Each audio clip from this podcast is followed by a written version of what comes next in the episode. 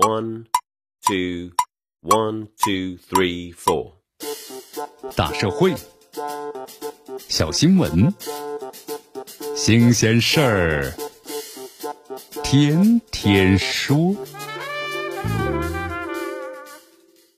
朋友们，你们好，这里是天天说事儿，我是江南。这租房啊，对于很多上班族来说，那是常事儿，对吧？这房子虽然是租的，但住的呢却是自己。对于普通人来说呀，咱们不说把这个出租屋啊打理的多整洁，但至少呢不会让自己住的地方，我们说了变成垃圾场。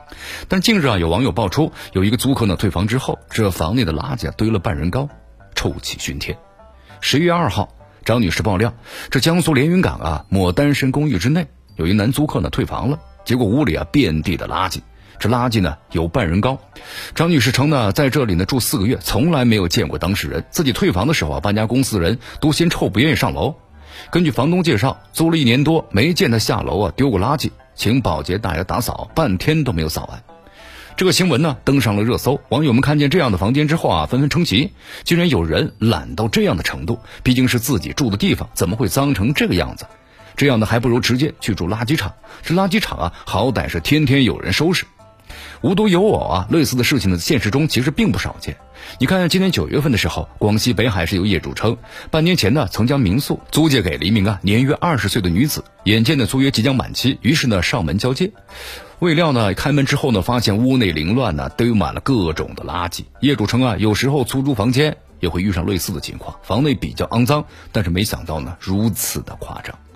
除了有个人习惯，而是功德如无物之外，我们说也有故意毁坏呢出租房屋的物品来报复这个房东的。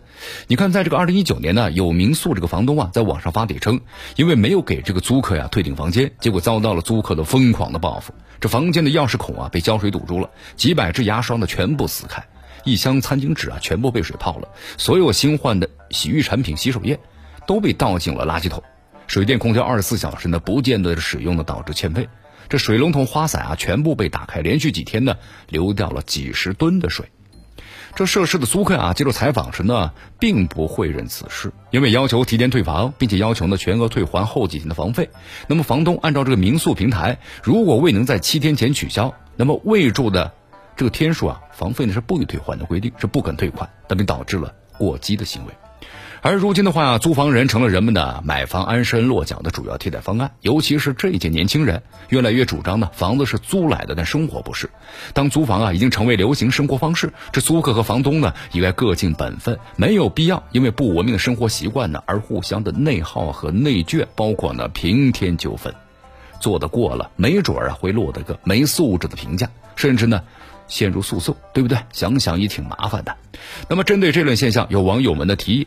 咱们建立一个租客的黑名单。和酒店业相比的话呀，这租房市场存在的最大问题就是缺乏呢身份信息的鉴定，这监管呢还有难度。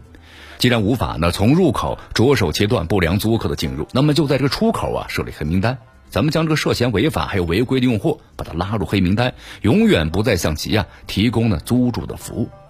哎呀，其实江南也认为啊，限制违法还有违规租客的租住行为，同时呢，对这个租住信用良好的租客啊给予一定的鼓励。咱们建立一个行业的信用体系，才能够遏制不良行为的发生，促进的房屋租赁市场的良性发展。